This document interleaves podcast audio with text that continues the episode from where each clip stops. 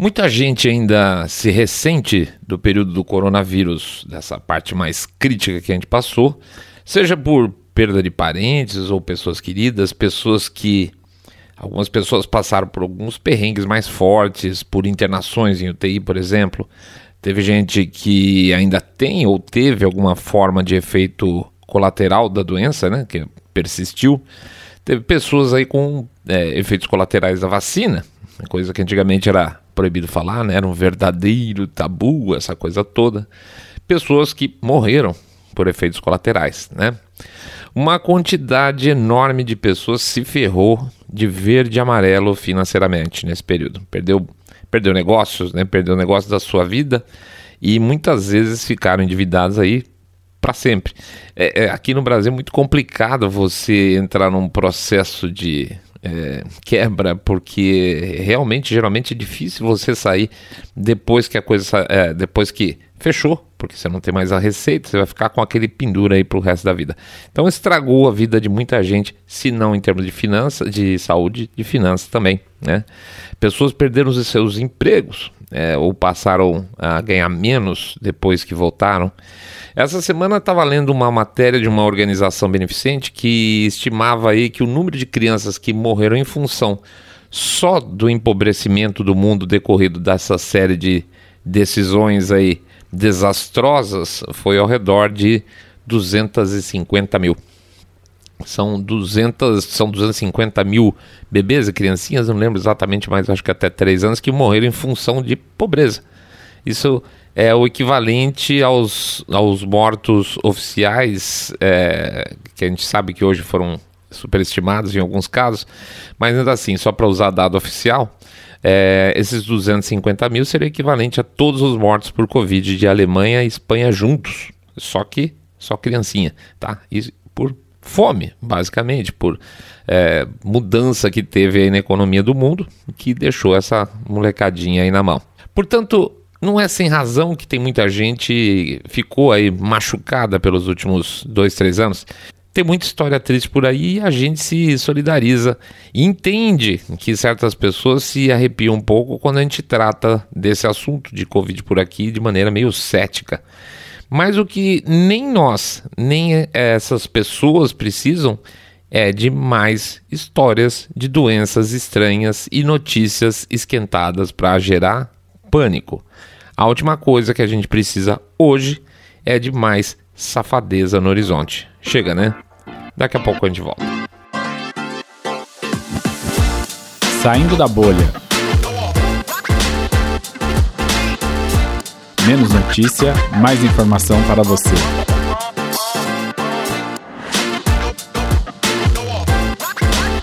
Monkeypox, uma história repetida.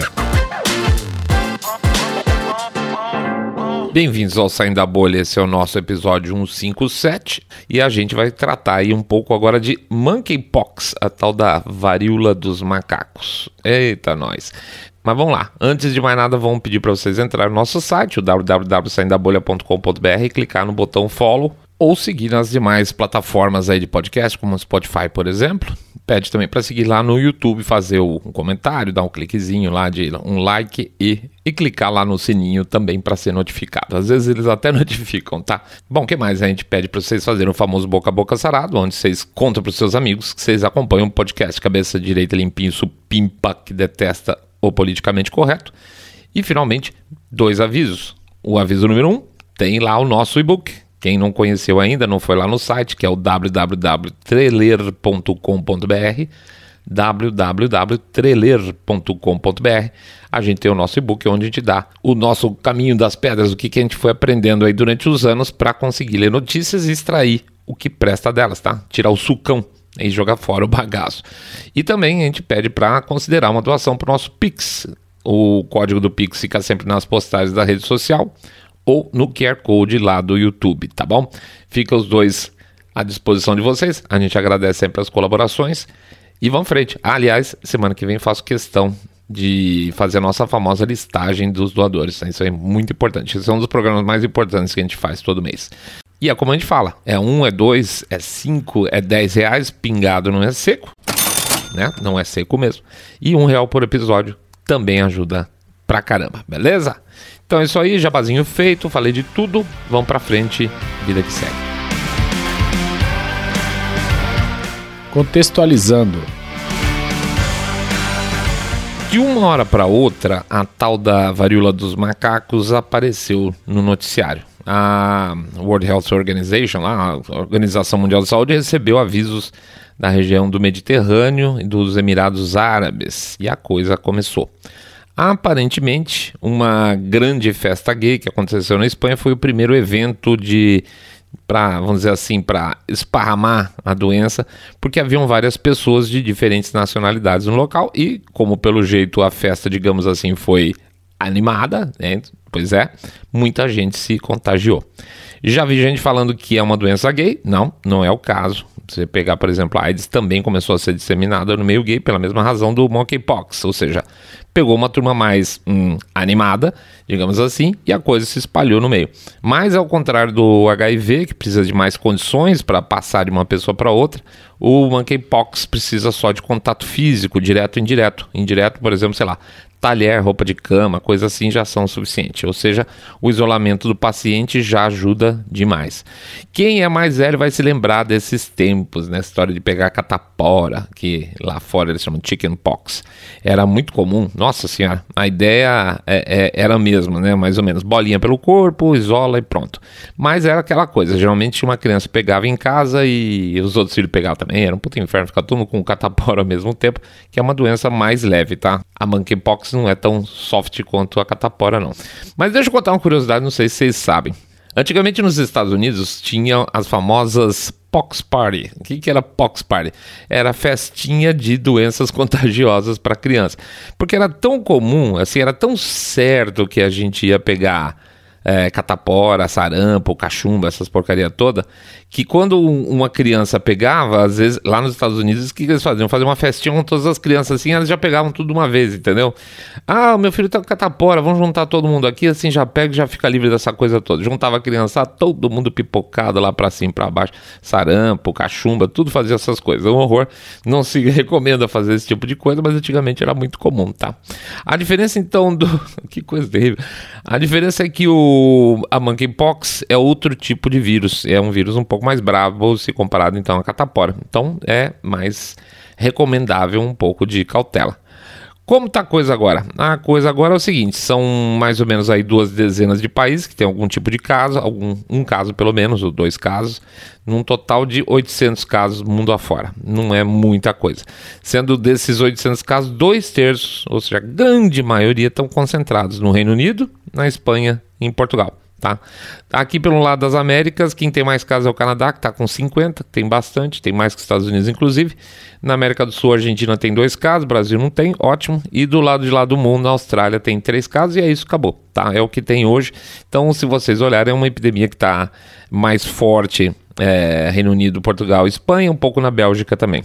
Tem coisa na Alemanha, tem coisa na, na Holanda, mas é tudo caso solto. Eu estava lendo outro dia também que o maior surto que aconteceu anterior, agora de monkeypox, teve uma cadeia máxima de seis pacientes. O que significa isso? O A passou para o B, o B passou para o C, D, E, F e parou. Tá? Então, assim, se você fizer um pouquinho de esforço, esse troço é relativamente fácil de brecar. Até porque ele não é que nem a Covid que se pega por microgotícula de respiração, né? É, precisa do contato físico. Então, se você separar duas pessoas, basicamente você quebra a carreira. A, a carreira. Você quebra a, a rede de transmissão. Mas não estou aqui para fazer programa médico não, tá? Estou aqui mais para dar esse contexto geral inicial e fazer o que a gente gosta, que é falar o que a imprensa não gosta de falar. É, é por isso, eu vou ser obrigado a jabazar, né? Porque é disso que a gente fala no livro. E essa imprensa que eu tenho essa coceira ultimamente detesta falar sobre muita coisa, muita coisa importante para o meu gosto. Mesmo os nomes de sempre. NIH.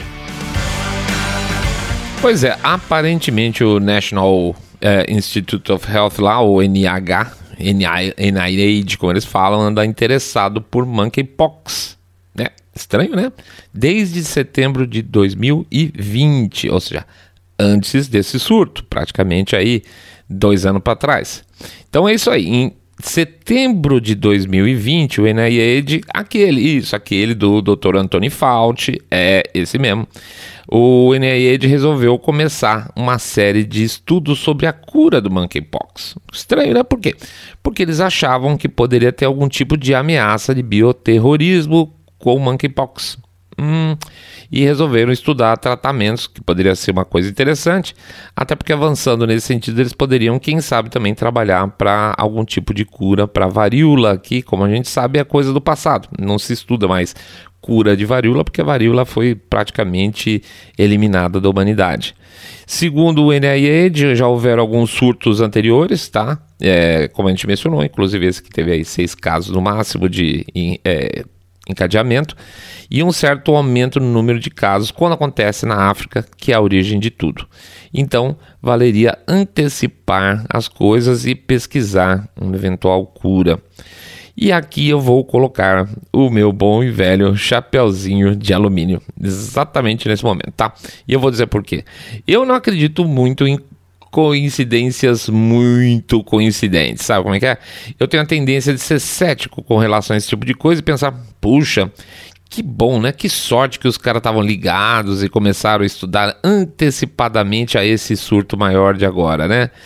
Pode ser uma coincidência, evidentemente que pode, mas é, né, é complicado. Então veja, o próprio no, no documento dele justifica essa história de pesquisar desde 2020 como uma possível ameaça de bioterrorismo. E eu não acho que esse tipo de coisa seja feita só na base do chute, do palpitão. É muito dinheiro, é muito recurso, é muito recurso humano e científico envolvido só para escolherem ao acaso um vírus que, convenhamos, a maior parte das pessoas nunca tinha ouvido falar até o início do mês passado. Então eu, pelo menos, confesso minha ignorância, nunca tinha ouvido falar disso. É, varíola de macacos, uh -uh, novidade para mim.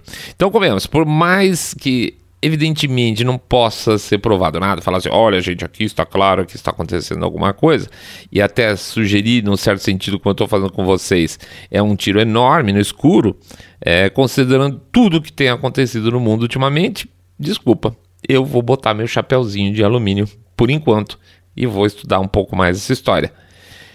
Ainda mais, ainda mais considerando o próximo trecho desse episódio, tá bom? Mesmos nomes de sempre, Instituto de Wuhan. Pô, mas o título ficou um spoiler, né? Mas vamos lá. Um segundo documento, o primeiro documento foi esse do, do National Institute of Health, mas um segundo documento datado de 28 de fevereiro desse ano, tá? Desse ano, apareceu em uma publicação científica chinesa chamada Virológica Cínica virológica cínica. Bem interessante o nome. O que, que essa publicação diz e aparentemente não andou colando muito entre algumas pessoas que conhecem desse riscado. A historinha que foi contada nessa publicação é a seguinte: é mais ou menos assim.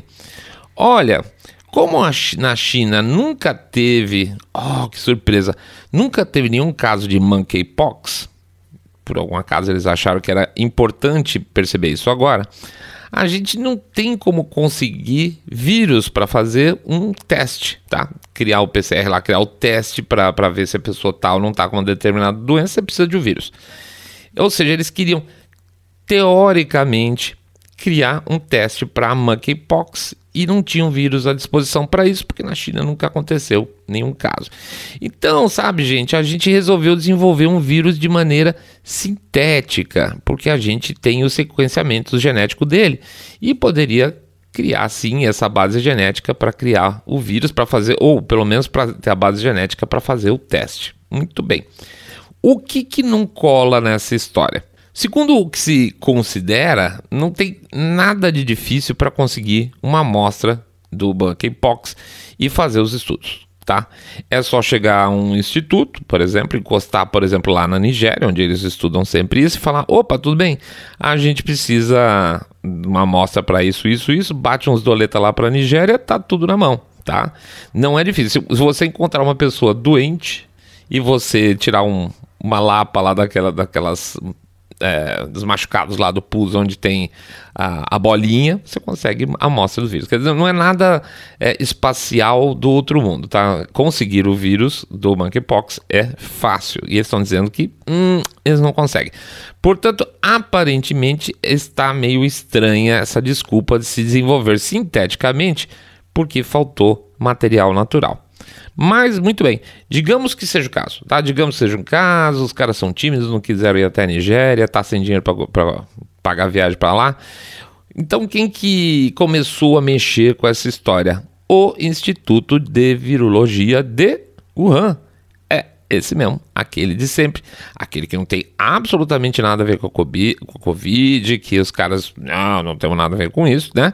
Resolveu acalmar a, a comunidade científica apesar de estar trabalhando no desenvolvimento sintético de um vírus de monkeypox, dizendo o seguinte: olha, gente, a gente só desenvolveu um terço da sequência genética do vírus do monkeypox, porque isso seria o suficiente para funcionar em um teste e ao mesmo tempo a gente faria uma amostra mais segura, porque não está completo, não tem a doença. A questão é que o instituto não é exatamente mais tão bem afamado assim, né? E nada impede que quem já criou um terço não possa criar ou já tenha criado 100%, né? E pior, segundo os comentários no próprio documento deles, nesse desse virológica cínica aí, que foram validados aí pelo instituto, eles têm capacidade de fazer aí uma engenharia reversa é, com, com esse material genético, pegar esse material genético e colocar dentro de um vírus, tá? Ou seja, eles têm como fazer um vírus real, funcional de monkeypox a partir do nada. E se podem fazer um vírus a partir do nada, no caso do monkeypox, significa que eles podem fazer qualquer vírus. Eles têm tecnologia para isso. Não é tranquilizante? Não, né? Então, eu também não fiquei. Mas o ponto é o seguinte, vamos lá. No final de 2020, o NIH começou a estudar monkeypox. Em fevereiro sai um estudo em que eles conseguem dizer que fazem um terço do sequenciamento genético e, super coincidentemente, em maio desse ano tem um surto dessa porcaria. Pô, não peça pro saindo da bolha passar batido nessa e não ficar cismado. Pelo amor de Deus, deixa eu botar meu chapéuzinho na cabeça, né? O chapéuzinho de alumínio. De verdade, eu não tenho nada aqui, nós não temos nada para apresentar para vocês especificamente que prove ou que mostre, etc e tal. A não ser é, essa sequência de é, fatos correlatos acontecendo dentro de uma de um período meio curto de tempo e agora a gente ter uma não epidemia, mas um, um grande número de monkeypox aí que durante algum tempo, né, que, em vários países diferentes, começando de um, um caso específico lá na Espanha. É estranho? Olha, gente, eu deixo para vocês o julgamento como vocês quiserem. Eu acho estranho, tá? Eu acho, no mínimo, que vale a pena ficar aí com as orelhas de pé para não bancar o besta. E a imprensa? Tá bom, mas e a imprensa, né? Bom, a imprensa na medida do possível, ela, tá, ela, ela, tem trabalhado de um jeito meio estranho. Tem, tem, tem algumas leituras diferentes aí para ser feitas. A primeira que me chocou um pouco mais no, no, começo é que quando começou a se falar, já, se, já apareceu um monte de foto, de coisa, etc e tal. Em alguns casos, principalmente, o que se mostrava eram fotos de crianças lá da África, é, de países paupérrimos lá, toda cheia de feridas no corpo, etc e tal. Nenhum caso muito significativo. Aliás, eu não vi nenhuma foto é, de um caso recente é, estampado em alguma das capas. Tá? O, o que eles mostraram aí, que eu vi, foram duas situações onde eles mostravam, por exemplo, uma mão ou um braço, alguma coisa nesse sentido, com as feridas, mas eram fotos antigas, ou seja, não existe nenhuma foto do dessa desse momento de infecção que a gente está hoje. Isso significa que não tem, que é mentira, etc e tal? Não, não significa que é mentira e tal, etc. Mas significa que não está tão comum assim a ponto de. É uma doença que você tem uma parte, vamos chamar assim, visual muito forte. Você vê que a pessoa está doente, né? Quando a pessoa está com Covid, quando a pessoa está com, sei lá, qualquer outra doença, é muito raro que você veja a doença na pessoa. E no caso do, do monkeypox, sarampo, etc, você vê a pessoa toda pipocada. Não tem isso ainda hoje, então o que, que a imprensa faz é pegar uns casos bem cabulosos lá da África, de criancinha passando fome, e botar isso para vender o pânico, tá? O barulho, por um lado, começou a ficar pesado, por outro lado, também existiu uma baixada na bola em função da origem desse primeiro surto aí, que ou seja, foi numa festa gay lá na Espanha.